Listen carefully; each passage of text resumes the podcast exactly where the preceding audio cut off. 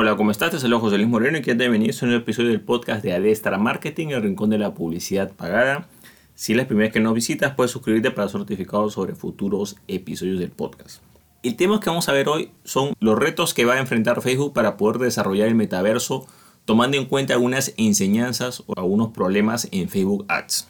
Facebook ha anunciado lo, que es el cambio de su marca que es Meta y también ha anunciado la intención de construir todo un metaverso, todo un ecosistema virtual en su propia plataforma. A continuación voy a compartirte algunos problemas que yo creo que puede tener Facebook referente al metaverso, tomando como eh, referencia los problemas que han habido, que hay actualmente en lo que es la publicidad pagada de Facebook Ads. Ya en la publicidad pagada estamos hablando de transacciones, estamos hablando de permisos, de normas y muchas de estas cosas pueden influir en el metaverso hay algunas cosas que en lo personal sí me podrían preocupar que esos problemas se trasladen a ese futuro metaverso. Entonces estos problemas deberían ser resueltos si realmente el metaverso, si ellos quisieran que realmente el metaverso prospere como tal, ¿no? El primer punto es, digamos, la proporción entre personas e inteligencia artificial al momento de supervisar cosas. Por ejemplo, en lo que son anuncios en Facebook Ads, tenemos un sistema de revisión automatizado o un sistema de inteligencia artificial o un software que revisa anuncios de forma automatizada y otro equipo, digamos, que es el sistema manual, que son las personas humanas. ¿no? Como hay tal demanda en lo que es publicidad pagada, hay más de 2 millones de anunciantes y habrán pues unas no más de 10.000 personas que trabajan revisando anuncios, no se da abasto. Entonces muchos de estos procesos tienen que ser automatizados y tienen que ser gestionados o anuncios tienen que ser revisados por software o programas en vez de personas. En algunos casos intervienen personas, pero en la mayoría de los casos intervienen software o programas automatizados o inteligencia artificial. En algunos casos lo hacen de forma conjunta. ¿Qué es lo que sucede con esto? Que este sistema, eh, si bien puede ser efectivo para eh, manejar grandes volúmenes, y también muy posiblemente esto pueda suceder con el metaverso, tiene un efecto negativo que es un mal servicio personalizado o una mala atención al cliente. Van a haber casos en los cuales el sistema automatizado es muy seco, es muy directo, simplemente dice anuncio rechazado, listo, no te explica los motivos. Entonces, claro, es bueno por el tema de que se puede, digamos, agilizar o, manejar un, gran volumen de personas con poco personal eh, interno que trabaje o que los atienda pero se eh, degrada lo que es la experiencia de usuario o, la sensación de servicio de atención al cliente. Ojo, estamos hablando algo que la gente está pagando, que son anuncios, ¿no? Entonces, eh, ese sistema de revisión, no digo que la parte de software de inteligencia artificial esté malo, simplemente que esa proporción de, digamos, que hay en Facebook Ads, que yo diría más o menos, calculando que serán pues un 70% software automatizado y un 30% personas,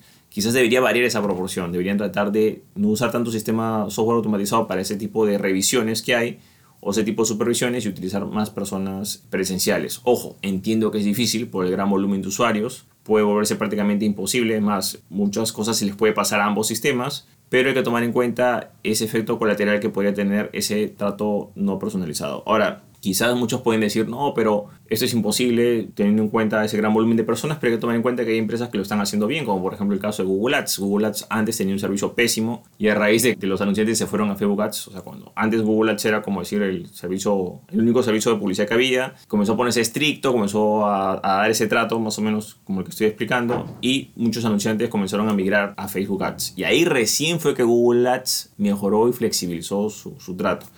Entonces sí se puede hacer lo que ha hecho Google Ads es que ha metido más personas para lo que es atención al cliente. O sea, hay sistemas automatizados, sí, pero también hay más personas, más personal. Y se nota porque cada anunciante tiene, digamos, como que un encargado de cuenta.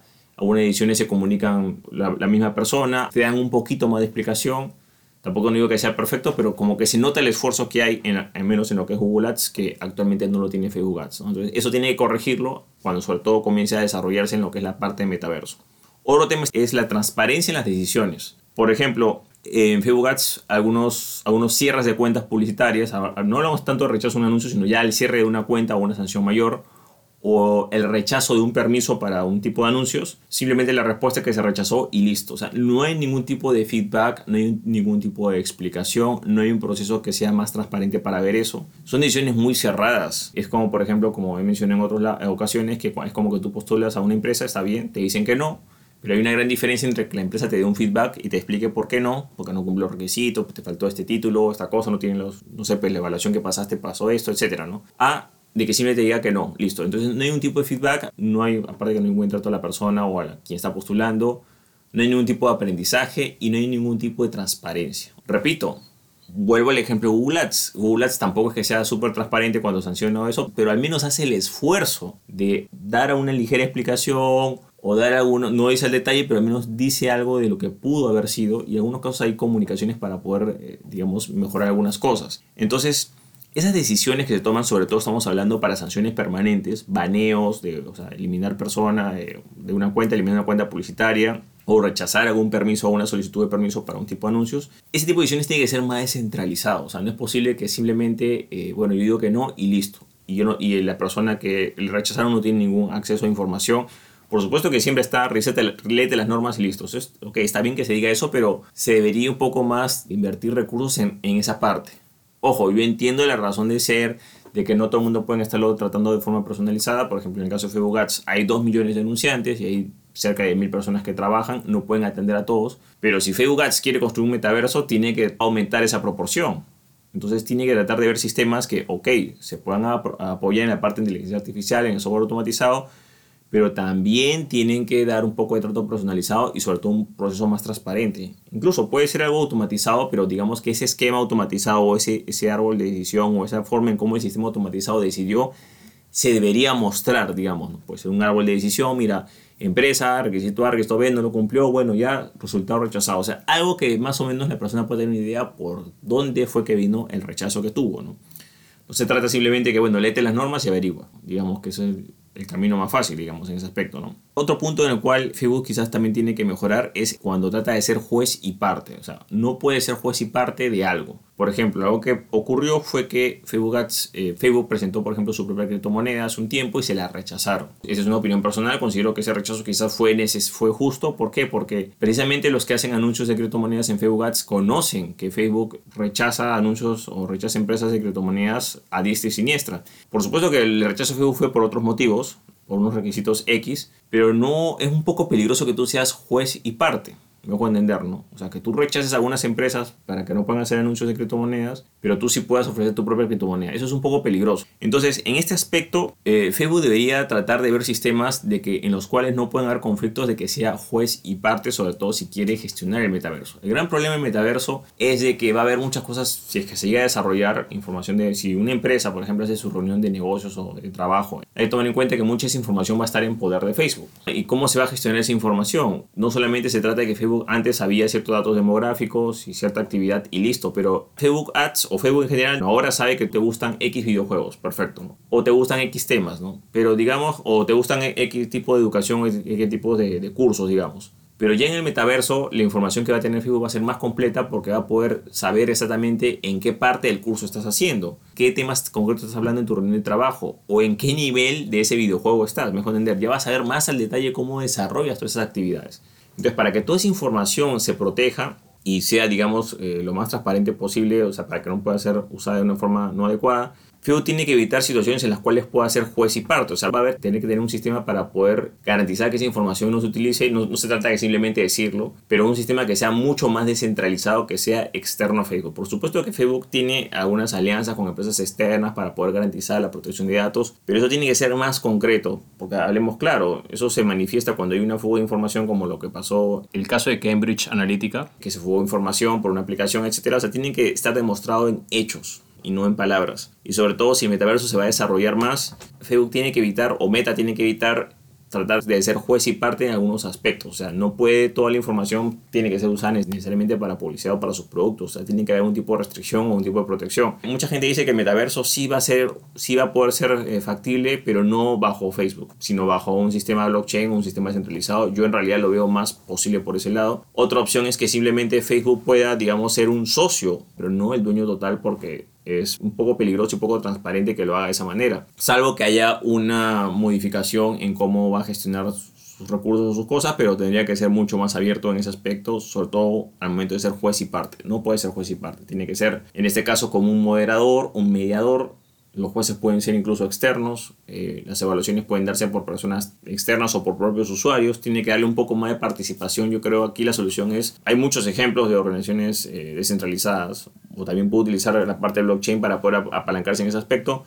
Por lo importante que sepamos de que tiene que haber descentralización. Si no hay descentralización, va a ser poco probable que el metaverso pueda desarrollarse y evolucionar. Porque esa descentralización precisamente garantiza una mayor transparencia en el uso de datos y sobre todo en la toma de decisiones y el momento de decidir sanciones, aprobaciones o rechazos. Otro punto respecto a las normas. Así como está en Facebook Ads, hay varias normas. Yo creo que las normas están eh, bien redactadas en muchos casos. Estoy seguro que en Metaverso habrá muchas normas que hay que cumplir, se van a redactar muy bien, pero aquí el problema es cómo esas normas se regulan o se gestionan. Entonces aquí las normas también entramos en lo que es la parte del sistema de revisión de anuncios, sistema de revisión automatizado, sistema de revisión, digamos, manual. La proporción de sistema automatizado y el sistema manual tiene que cambiar o el sistema automatizado mejora y evoluciona y puede ser, digamos, auditable o el sistema manual aumenta, digamos, su personal para poder atender a esa demanda. Entonces las normas tienen que ser normas, por supuesto, bueno, en redacción de normas creo que no hay problema, en el caso de Facebook o de Meta, que creo que tienen buenas normas, el problema está en cómo esas normas se ejecutan o se sancionan, ¿no? Tienen que, ser, tiene que haber más transparencia en cómo son los procesos de toma de decisiones automatizados ¿Está bien que lo haga un software? Sí, pero ese proceso de toma de decisiones del software tiene que ser un poco, tiene que haber, por ejemplo, digamos, te rechazan un anuncio, te rechazan algo en meta. Está la respuesta que te rechazaron o te sancionaron, pero tiene que haber, ok, no le vas a una asesoría personalizada, pero tiene que haber un esquema básico donde le muestras, mira, este es el árbol de decisiones, o esto es cómo se decidió, y así se decidió y listo tiene que ser un poco más transparente en ese aspecto. O sea, no, no en las normas, sino lo que más preocupa es la aplicación de esas normas al momento de sancionar, aceptar, rechazar, banear. Esos procesos son los que tienen que ver más transparencia. Y por último y no menos importante, el servicio de atención al cliente tiene que mejorar. Por ejemplo, muchos anunciantes lo saben que necesariamente Facebook Ads su fuerte no es el servicio personalizado, no es el servicio de atención al cliente. Se entiende lo que es el exceso de usuarios, el poco personal disponible, pero el servicio de atención al cliente no puede disminuir de esa manera. O sea, estamos hablando de un servicio pagado, ¿no? ¿Qué es lo correcto? Lo correcto es que haya un feedback, que haya un esfuerzo. Por ejemplo, como se hablaba antes del caso de Google Ads, puedes tener un esfuerzo. Por ejemplo, Google Ads, cuando pasa algo, tratan de llamarte, tratan de mandar un correo. O sea, manda un encargado y así ese encargado, hablemos claro, esté perdido o no tiene mucha experiencia, hace un intento por más o menos ver qué pasó o hace un intento para atenderte. Tampoco no digo que sea una atención VIP. Cabe destacar que Facebook sí tiene servicio VIP para algunos anunciantes destacados, pero lo que corresponde al metaverso, ese servicio de atención al cliente tiene que mejorar de forma considerable, ya sea con más personal calificado, mejorando los sistemas de decisiones e inteligencia artificial, los canales de atención al cliente. No puede ser que alguien pague por un producto o servicio y simplemente le, le digan que no o sea que fue rechazado, estás baneado, listo, sin ningún tipo de explicación. Bueno, léete las normas y averigua. Eso a nivel de anunciantes quizás podría, bueno, algunos no están de acuerdo, pero podría ser más o menos aceptado, pero en el metaverso no, porque ya estamos hablando de cosas mucho más complejas, mucho más completas. O sea, no estamos hablando solamente de anuncios, un sistema, no estamos hablando de todo un ecosistema en el cual hayan reuniones de trabajo, haya todo un mundo virtual dentro de eso. Y es importante tener en cuenta ese aspecto. Bueno, eso es todo conmigo. Espero que te haya gustado ese episodio. Si te gustó, entonces ese clic en me gusta, dejar tu comentario en la parte de abajo, compartir el episodio y, muy importante, suscríbete al podcast. Así mismo, si tienes alguna duda o consulta o deseas ponerte en contacto conmigo, puedes enviarme un mensaje en mi Instagram, que es José Luis Moreno, y con mucho gusto te responderé. Por supuesto, menciona que eres oyente del podcast para saber que estás viniendo del podcast específicamente, y con mucho gusto responderé tu pregunta. Bueno, eso es todo conmigo. Muchísimas gracias y estamos en contacto. Hasta luego.